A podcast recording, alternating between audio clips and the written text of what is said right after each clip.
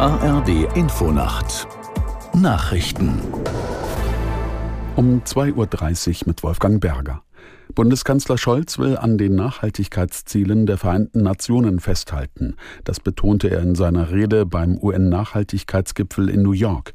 Bundesentwicklungsministerin Schulze forderte in den ARD-Tagesthemen außerdem eine Aufholjagd, um die Ziele noch zu erreichen. Dazu brauche es jetzt drei große Hebel, sagte Schulze. Mehr Geld für die Entwicklungsländer, das wollen wir über eine Reform der Weltbank erreichen. Wir brauchen mehr soziale Sicherungssysteme, weil das haben wir während Corona ja alle gemerkt. Wenn man ein Gesundheitssystem hat, wenn man ein Sozialsystem hat, kommt man besser durch Krisen. Die Hälfte der Welt haben das aber nicht.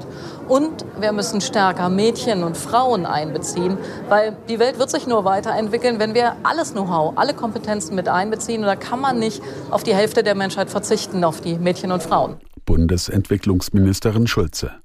Eine Woche nach der schweren Flut haben Menschen im ostlibyschen Darna gegen die Regierung demonstriert. Mehr als 1000 Protestierende versammelten sich im Zentrum der Stadt. Aus Kairo Moritz Behrendt. Mit Bannern und Parolen richteten sie sich gegen Regierungseinrichtungen im ganzen Land.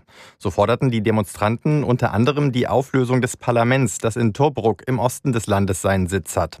Die Regierenden in Libyen stehen wegen Versäumnissen vor und wegen des chaotischen Krisenmanagements während und nach der Flut in der Kritik.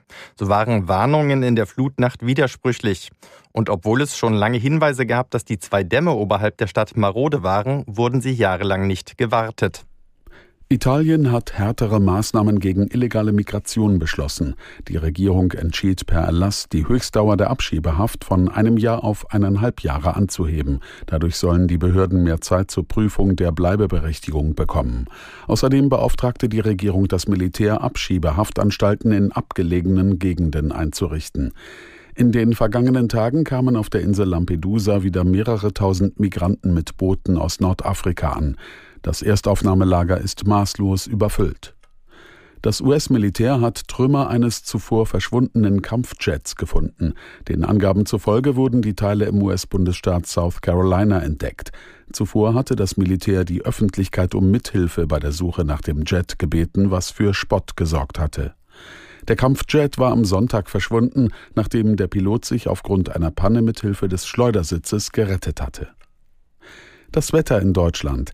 Nachts ostwärts abziehende Schauer zur Nordsee hin stürmisch und gewittrig 17 bis 8 Grad. Am Tage Schauer im Süden auch Gewitter möglich, sonst oft trocken.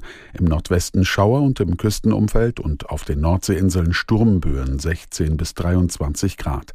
Am Mittwoch windig, aber insgesamt freundlicher 20 bis 27 Grad. Am Donnerstag im Osten heiter von Westen her wolkiger, teils Regen bei 18 bis 30 Grad. Das waren die Nachrichten.